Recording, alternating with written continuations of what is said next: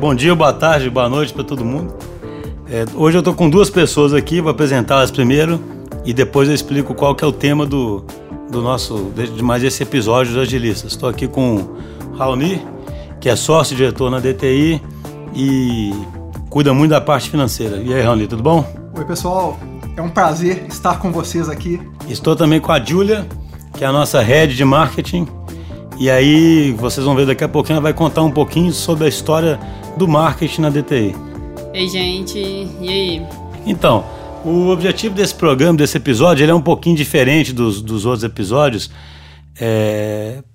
porque a gente pretende explorar um assunto que a gente não explorou muito antes. Muita, muita gente, ao ver o título do episódio, pode estar pensando assim, mas o que, que tem a ver o, o marketing com, com agilismo, né? Pode estar achando que nós vamos falar de como fazer marketing do agilismo, ou coisas desse tipo, mas na verdade o que a gente está é, pretendendo é, mostrar aqui hoje é o seguinte: a gente acredita profundamente que o novo desenho organizacional das empresas vai ser um desenho basicamente de squads orientado a, a resolver problemas. E nesse desenho, as competências acabam que vão estar espalhadas para a empresa. Uma dessas competências que, que, que, que, a gente acredita que vai estar espalhada pela empresa é justamente a, a competência de marketing. É, a gente pode um dia falar, por exemplo, também sobre RH, que é uma competência também que tem que ficar hiper espalhada pela empresa porque está na, na raiz da empresa. Mas falando sobre o, o, o marketing, então, a ideia aqui é o seguinte: como é que evoluiu o marketing na DTI? Já que na DTI a gente sempre fala isso em todos os episódios, a gente realmente é, é, pratica né, o, o que a gente acredita. Então é claro que o marketing é super importante para a gente, o que dirá para essas empresas que têm plataformas digitais, que vão ter squads aí, que vão criar novos produtos digitais, inovações, etc. É, será que vai ter sentido o marketing estar separado? Né? Outro setor e um squad de um lado e o marketing outro? Então, no nosso mundo, nós já temos uma experiência bem diferente disso. Então, vou começar é, pedindo para a Júlia contar um pouquinho da história, lembrando que primeira coisa que foi o desafio da Júlia, antes de ser. Antes de falar que era um marketing ágil, ou o nome que a gente quiser dar, era ter um marketing na empresa, né, Júlia? Então, como é que foi essa história? É, então, é, mais ou menos um ano e meio atrás, eu entrei na DTI com esse desafio de estruturar melhor a área de marketing dentro da DTI, que ainda era, é, assim, um, um terreno a, a, se construir muitas coisas. A, equipe era bem pequena, mas todo mundo muito competente. Era eu, um designer gráfico e um videomaker. E a partir daí a gente foi estruturando as redes sociais da DTI, fazendo mais barulho em relação ao que a DTI fazia, os projetos da DTI e mostrando que a DTI tinha um diferencial muito grande, tanto na parte de experiência quanto no desenvolvimento dos próprios projetos, quanto também no ambiente da empresa, é, quais eram os ritos principais da empresa, os ritos ágeis. A gente mostrava muito isso, mais do que hoje. Até hoje a nossa, o nosso marketing assim, é, já é voltado para uma outra parte, assim, para mostrar outras coisas da empresa, mas antes era muito voltado para os ritos, para as reuniões de retro, para as dailies, para mostrar realmente como que eram os processos da empresa e como que isso era importante no desenvolvimento dos nossos projetos. E o marketing foi fundamental para poder construir essa, essa visão da DTI para fora. E assim, é, junto com o Schuster e o Vinição, que também já falou aqui no podcast, é, eles sempre trouxeram para mim uma visão muito de ritos ágeis, assim, no sentido de, Julia, você tem que trabalhar com é, MVP, você tem que fazer testes, não adianta a gente querer fazer, é, ter grandes planos mirabolantes sem antes conseguir testar. Isso desde até, sei lá, um, um tech shot que a gente queira gravar ao vivo, até um evento que a gente queira fazer. Então, só, então interessante isso, né, Júlia? Assim, o marketing até era ainda uma estrutura tradicional e centralizada. Sim. Mas, ou seja, ele já tinha uma pegada ágil no sentido de usar MVPs, esses é. termos, né? de, de, de, de, você lembra de algum, algum caso assim? De algum MVP que você. Lembro. É, teve. A gente tem os nossos Esmulambocões na DTI, que é a nossa moeda de troca aí por, por prêmios e produtos da DTI. Uma pessoa faz. É, pode dar um tech shot, uma palestra, escrever um blog post, a partir daí ela acumula Esmulambocões e depois pode trocar por alguma coisa que está lá no manual. E a gente tinha o desafio de reestruturar isso e conseguir fazer esses ex-mulambocões rodarem. E aí a gente pensou num monte de coisas, até colocar uma televisão, é, fazer um mural mais mirabolante, uma coisa bem visual e tal, uma coisa que daria mais trabalho para fazer. E o MVP foi basicamente imprimir um. pegar um quadro que já existia na DTI, um quadro de imã desses de metal, imprimir por cima um, uma arte que a gente tinha feito mais básica e colocar lá quais eram os prêmios e quem eram as pessoas que mais tinham esmambocões, né? Os, as pessoas, os, né? quem estavam nos primeiros lugares. E colocar para ver se as pessoas realmente entendiam aquilo e começavam a comprar aquela ideia. E assim, foi um bom teste para ver que no início o pessoal realmente curtiu e falavam-se mais de esmambocões. Mas depois acabou que aquele quadro virou um pouco de paisagem. Então a gente tinha sempre o desafio de como está fomentando essa gamificação interna, né? Isso foi um Entendi. exemplo interessante de MVP. Mas no início a, a... no início era, era bem centralizado, inclusive. Aí eu pergunto para o Raoni, no início financeiramente falando, Raoni, como é que você controlava? você é o agente, né? Como é que você lembra assim? Porque isso aqui, gente, só a gente fala no início, isso é curioso, já mostra como é que é DT. Esse início é é um ano e meio, né? É, Você disse, né? É um ano e meio. Assim, é. a gente tinha umas incursões anteriormente no, no marketing, mas a gente começou a fazer isso ficar mais, é, eu diria que mais, talvez, profissional e mais consistente na empresa, né? É, quando a, a, a Julia chegou.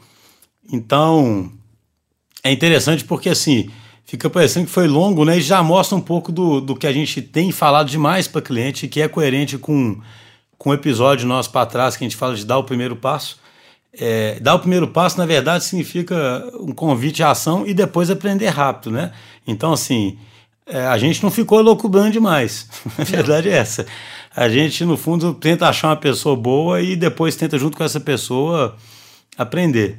Mas é claro que no começo a gente tinha um pouco de preocupação com os gastos, né? Ou não, Rony? Como é que era isso aí que você, você se lembra, pelo menos? Isso é muito bacana, né? Que vai na raiz da cultura ágil e da DTI, né? A gente primeiro dá um jeito de executar, experimentar, depois a gente organiza. Com o financeiro não foi muito diferente, né? Há um ano e meio a gente não tinha nenhum RP, né? Que é um, um sistema de gestão empresarial. Então, é, eram muitos controles paralelos em, em, em, em, planilha, mas não era muito acompanhado, a gente ia basicamente executando, né? e aí, com esse, esse, esse aumento aí da demanda, crescimento, investimentos maiores, a gente buscou estruturar, mas sempre de maneira ágil, com, com requisitos mínimos, né, garantindo a fluidez aí das aquisições, compras, etc. Né? É, hoje a gente já, já, já tem esses gastos bem organizados no sentido de accountability, né, de acompanhar os, os, os gastos efetuados. Uhum. Interessante, né? Então, é, é, acho importante destacar isso que o Raoni falou, né? Primeiro, a gente faz, fez a experimentação, depois nós estamos criando estrutura. E é, é bacana porque, assim, depois nós vamos fazer até um episódio sobre um tema que tem nos atraído muito, né, Raoni? Que é o, é o Beyond Budget, que é, é, na verdade, uma é uma interpretação, é um movimento que, curiosamente, ele surgiu totalmente em paralelo, ou talvez até anteriormente ao, às metodologias ágeis, mas que já é uma visão de um jeito diferente de gerir a empresa, sabe? Um jeito muito mais dinâmico e um, um jeito muito mais. É, é, como se as raízes fossem as mesmas, né? A filosofia fosse a mesma, mas ao invés de nascer dentro da TI, ele nasceu efetivamente dentro do, do, do de quem está tá administrando a empresa. E eu estou falando isso porque quando a gente colocou o RP, tem até uma coisa curiosa, porque no começo o, no RP tinha aprovações, né? a gente começou de um jeito mais tradicional, vamos dizer assim, porque a gente queria colocar o RP, inclusive, para funcionar o mais rápido possível. Então lembro que no começo a Júlia tinha que ficar pedindo, né, Júlia, as aprovações. É, assim, eu tinha que pedir basicamente as aprovações digitais, porque é tudo muito conversado na DTI, assim, a autonomia é muito grande e quando a gente fala de marketing ágil, a gente não está falando que a gente desenvolveu todo um jeito novo de fazer marketing. A gente usa ferramentas tradicionais como inbound marketing, automatização de marketing, as próprias redes sociais e estratégias de texto, SEO, é, desenvolvimento do site e tudo mais, a gente faz isso pautado nas ferramentas e, e, modelos de marketing que todo mundo conhece. Mas com essa, com essa veia de experimentação, ou seja, se um mês eu quisesse gastar um pouco mais em é, campanhas em redes sociais, no LinkedIn, ou então eu quisesse fazer algum, algum evento diferente na DTI, e podia ser um pouco mais caro ou não, era só basicamente eu conversar com o Schuster e, e argumentar quais eram as o porquê de eu querer fazer aquele investimento maior e podia fazer, assim. Não, não tinha grandes restrições nesse não sentido. Não tinha um orçamento fechado já não? Eu nunca tive orçamento fechado, né? O máximo, alguns combinados apenas. Gente, a gente fica brincando com isso, na verdade, é porque assim, é, a gente respeita muito a cultura que já existe nas empresas e existe por algum motivo. Mas a gente também tem as nossas é, convicções. E é, e é interessante porque, assim, no fundo, é o que nós vamos falar depois no episódio do Beyond Budget. E a gente acredita muito que esse tipo de, de conversa tem que existir sempre, porque a alocação é sempre dinâmica. Então a gente tem uma ideia hoje, mas a Júlia descobre um negócio amanhã. Então, só para dar uma, uma fechada nesse, nesse primeiro pedacinho, então, seja, o que a gente queria mostrar aqui é o seguinte: primeira abordagem foi: vamos fazer experimentos e vamos ver o que vai significar o marketing para a gente. Vamos tateando e vamos vendo como é que nós vamos fazer o marketing nas redes sociais. Como é que nós vamos fazer com o nosso site? Pô, a gente começou a fazer muito vídeo. Imagina uma abordagem não ágil. A gente podia ter ficado pensando nisso assim. É, e hoje ficou tanto no sangue, né? A gente já teve uma época que a gente não fazia vídeo, a gente nem lembra é. disso mais, né? Que... E os próprios vídeos que a gente fazia no início eram muito maiores, seguiam um roteirinho muito mais específico. Hoje em dia a gente tem uma liberdade, assim, até uma experiência também com, com audiovisual muito maior para conseguir saber se Pô, esse vídeo é um evento muito bacana, mas ele não precisa ter 3 minutos. Ele pode ser um vídeo de 20, 30 segundos que ele vai transmitir a mesma mensagem, às vezes com um impacto muito maior. Uhum. Então, é. Tudo isso a gente foi aprendendo e com gente dentro da DTI. É, a gente nunca contratou uma, uma, uma empresa de audiovisual para fazer um vídeo pra gente.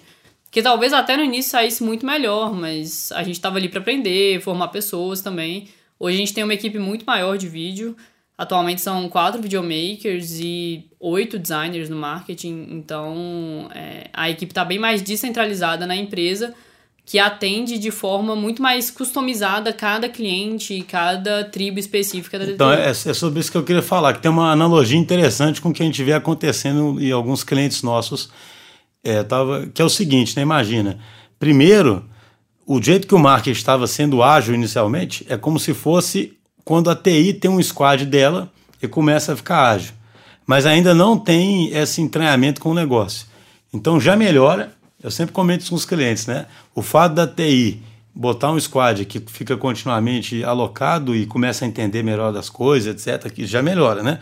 Só que ainda não dá para você ficar totalmente ágil. Então, é totalmente ágil no, no sentido daquilo lá do começo do, do, do, do podcast, que é ser customer centric, estar tá ligado em rede, entender que o mundo é um mundo né, complexo e que uhum. você tem que, que responder rápido a ele. Você ainda fica numa relação de, de contratante, contratante contratar dentro da empresa, né? O marketing prestava serviço, né? É, para a empresa, né? A gente recebia demanda de todos os, os gerentes de todos os projetos e uma equipe extremamente pequena tinha que é, responder essas demandas e a gente respondia muito bem.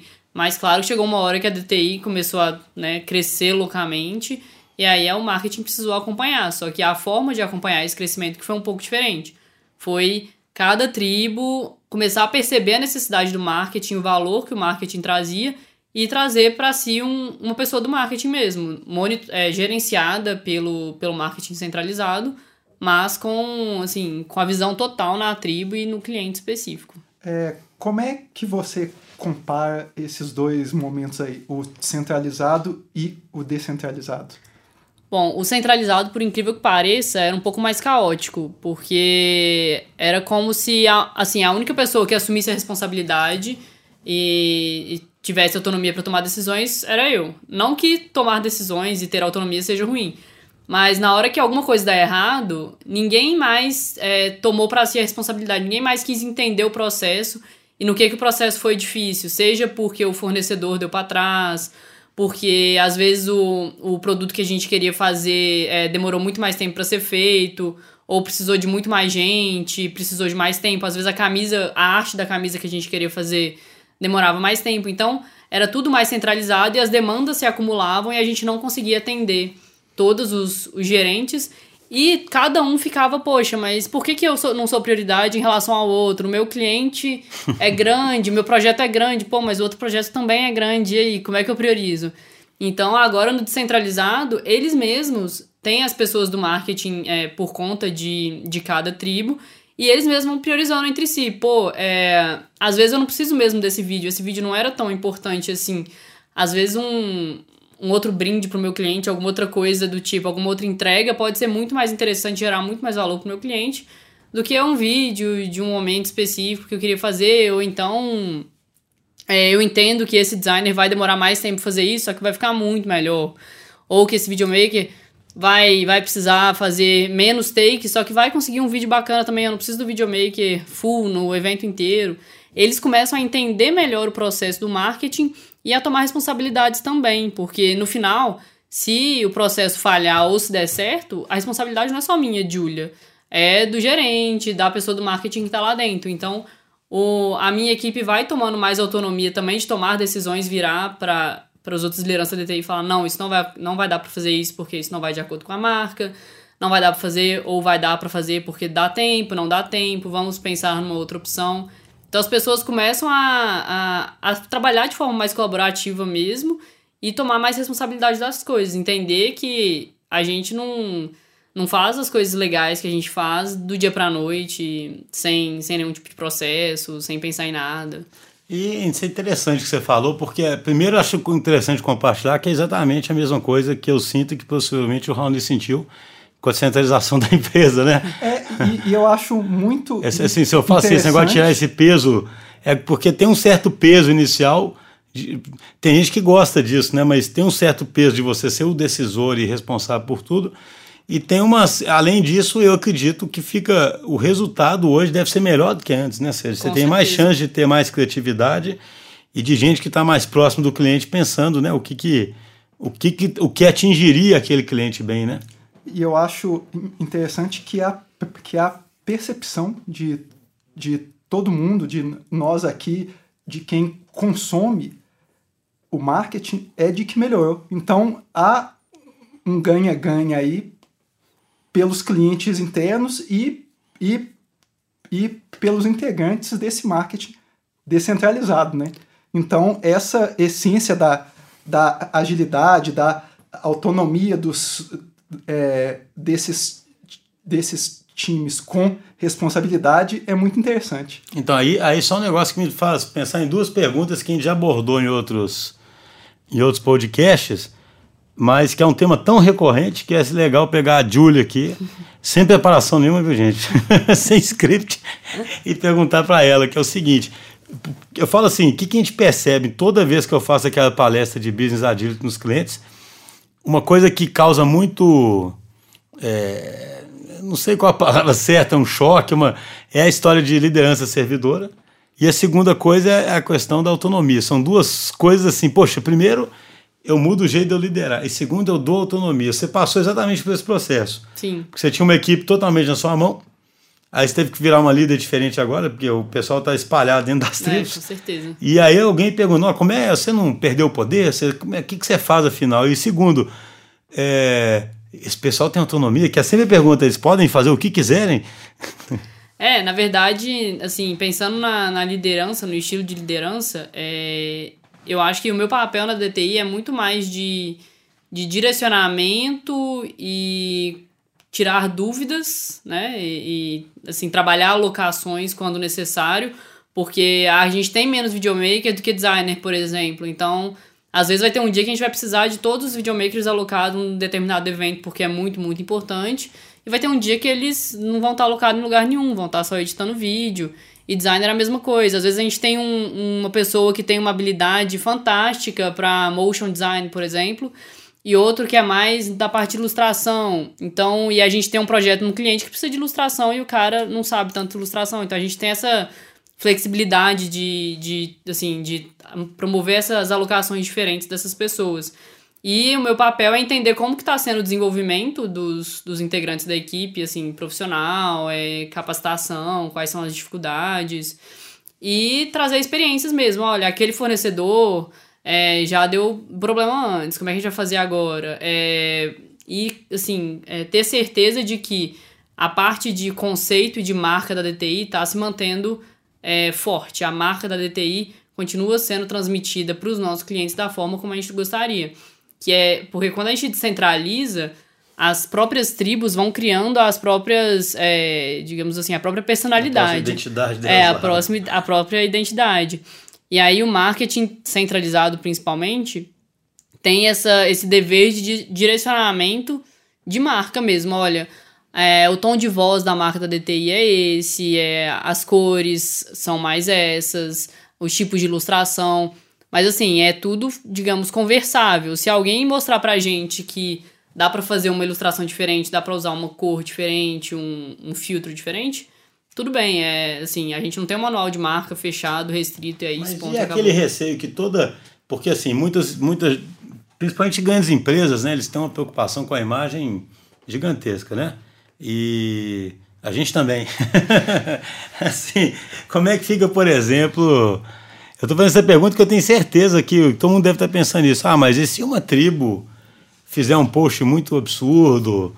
Ou se uma tribo né, usar um negócio que não tem nada a ver com a linguagem da empresa? Poxa, não é melhor não tem que ter um processo de aprovação, você carimbar tudo, não? Como é que você.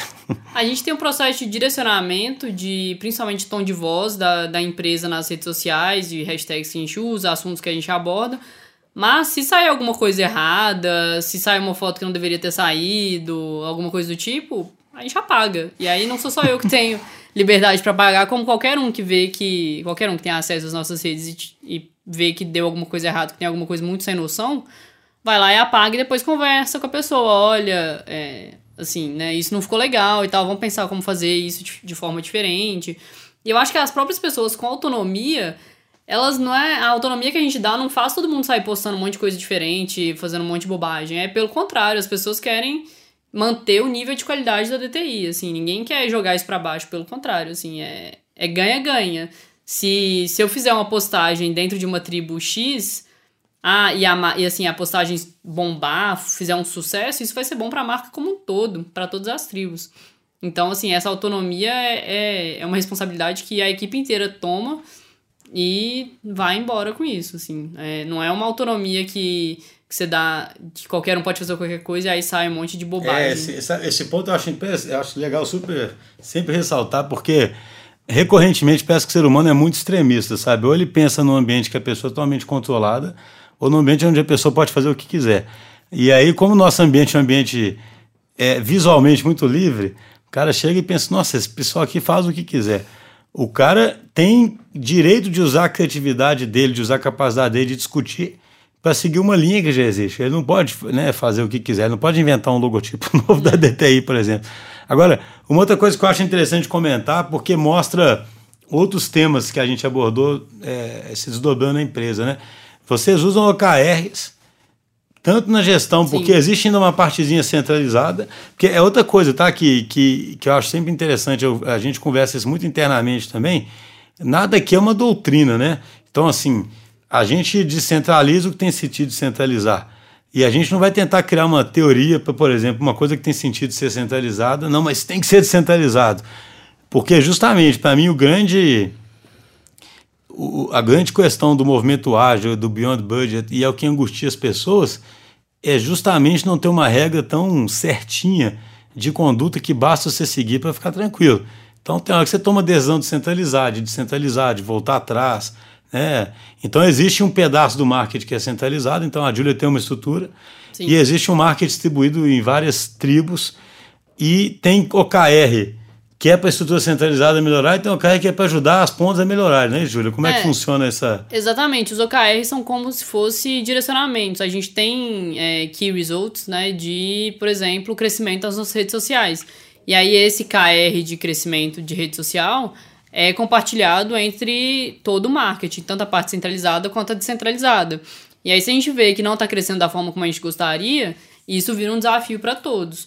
Agora, tem algumas coisas que são que envolvem só a marca DTI e às vezes até o podcast e, e algumas outras iniciativas nossas que dizem muito mais respeito à parte centralizada, que é a gente que tem que resolver mesmo, desde patrocínio de evento, desenvolvimento de evento interno, do que a parte descentralizada. Então aí fica mais com a gente. Mas os, os OKRs descentralizados são uma forma de criar uma diretriz, é como se fosse um propósito em comum para o marketing. Olha, a gente tem que, que alcançar isso aqui, porque se a gente alcançar isso aqui, a gente vai estar tá gerando mais valor para o nosso cliente, assim, seja o cliente interno ou o cliente externo, e vai conseguir é, que vocês se desenvolvam também, porque a gente tem KRs de aprendizado, que são os mais compartilhados, assim, descentralizados também Desde os KTs até algum momento de integração, que, a, que o time se una, é, junte para conversar, para almoçar, para tomar um café.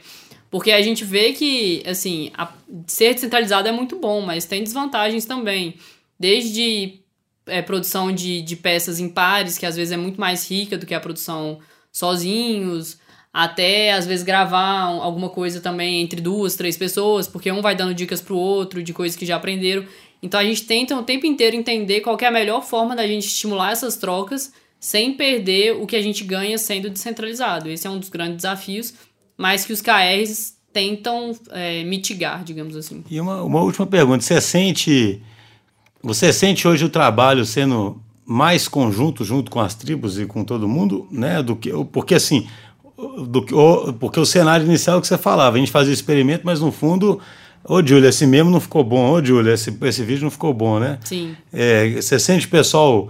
Porque eu sempre. A gente tem falado isso muito no âmbito de desenvolvimento de plataformas digitais, que no fundo o Key Result, os OKRs, etc., eles, todo mundo está perseguindo junto, né? Uhum. E com os insights de todo mundo. Porque a crença aqui é que todo mundo vai ter insight. Não é só o cara do marketing que vai ter, só ele vai ter ideia boa de que tem que postar para o cliente ou de que tem que como que né, faz uma campanha. Você tem sentido isso assim? Você tem? Não, totalmente. Assim, é... inclusive tem muita coisa que acontece no marketing, muito vídeo que é produzido, peças e memos que são produzidos que não passam por mim. Assim, eu só vejo o produto final. E isso é fantástico, porque significa que as pessoas estão aprenderam tão bem e o modelo está rodando tão bem que não precisa centralizar em ninguém para poder sair, ter um resultado bom. Isso já aconteceu com vídeos, por exemplo, é, um videomaker nosso foi fazer um vídeo sobre determinado cliente e o gerente responsável estava sentado do lado dele, porque ele estava sentado nessa tribo e ele é, é alocado nessa tribo. E todo o processo de desenvolvimento do vídeo, ao invés de mandar para mim, para eu, eu pensar se tá ok, se não tá de acordo com o que o cliente pensava, ele já mostrava ali direto pro gerente, falar, ah, tá bacana, não tá bacana, e o vídeo saiu muito mais rápido, assim. Você é... não ficou brava com isso, não? Claro que não, assim, é... o que importa para mim é manter a qualidade da, da, das produções, seja de peças gráficas, vídeos e memos, e, assim, con continuar construindo a marca com, assim, uma, um, um tom de voz parecido, é, um, um branding bem articulado, e gerar valor para os nossos clientes, basicamente. Você mencionou aí edição de vídeo. Esse é um, é um ponto que antes de a gente descentralizar, a gente tinha problemas nisso. A, a priorização, as, as demandas urgentes acabavam interferindo nessa edição. É, comenta um pouco sobre essa mudança aí. Então, no início era muito pra gente, assim, esse tipo de edição. Era, olha, Julia, eu preciso de um vídeo sobre o cliente tal. Aí, beleza, a gente ia lá, filmava, às vezes era um case, às vezes era alguma dinâmica que rolou, e gravar, é, e editava da forma como a gente achasse melhor. Agora a gente traz muito mais o demandante para dentro da edição do vídeo mesmo. Ah, quer um vídeo? Como que você quer esse vídeo? Quem que precisa estar tá nesse vídeo? É, sobre o que, que esse vídeo vai falar? Quanto tempo que ele tem que ter? É, muito como... mais limpo. Exatamente. E assim, a pessoa que está demandando, ela sabe que aquela pessoa vai estar tá alocada para ela e 100% para ela. Então, que se, se ela não tocar muito bem como é que tá essa. Se ela não ajudar a roteirizar muito bem, ela mesma vai ter o problema de o negócio demorar mais para ficar pronto, porque né, tá assim. Faz sentido, né? Diminuímos o estoque, né? O work in progress Exatamente. marketing. A fila, né, diminuiu, não tem mais fila de. Assim, quando tem fila, é, o, é a própria pessoa, o demandante que sabe, ah, eu quero um vídeo assim, depois eu quero um vídeo daquele outro jeito e eu sei que você vai demorar um pouquinho para ficar no primeiro, porque ele é um vídeo mais complexo, que vai dar um resultado melhor e tal. Então. Ah, beleza, gente. Caminhando aqui pro fechamento, eu acho legal porque sempre aparecem vários conceitos aí que são subjacentes a todo tipo de iniciativa ágil, né? Você vê, a gente fala de Lean, tem vários jeitos de enxergar a mesma coisa, né? Então a gente fez o processo ficar mais Lean, com muito menos desperdício dentro da equipe para gerar uma, uma coisa de valor porque vocês estão muito mais focados no fluxo ali de geração daquele vídeo, todo mundo trabalhando para aquele fluxo, uhum. do que antes otimizar o uso do recurso. Mas isso é, gera muito mais valor, né? Então, assim, espero que a gente tenha conseguido dar um sabor aí do que, que significa esse marketing é, ágil, é igual a, a, achei muito interessante como a Júlia disse, não é que nós reinventamos o marketing. É, e é o que a gente fala aqui o tempo todo, mas o mindset é completamente diferente. E esse mindset se traduz em decisão descentralizada, em mais colaboração, em uma visão lean das, da, da, das coisas, em autonomia, em, em, em, fazer ritos é, e, e, saber que certos é, é, riscos que a gente corre de curto prazo, eles compensam porque a gente aprende rápido. E é como o Raoni falou, né? A prova está aí que os comentários que a gente ouve é que o nosso marketing é muito bom e é o que a gente sente também, né? Então é isso.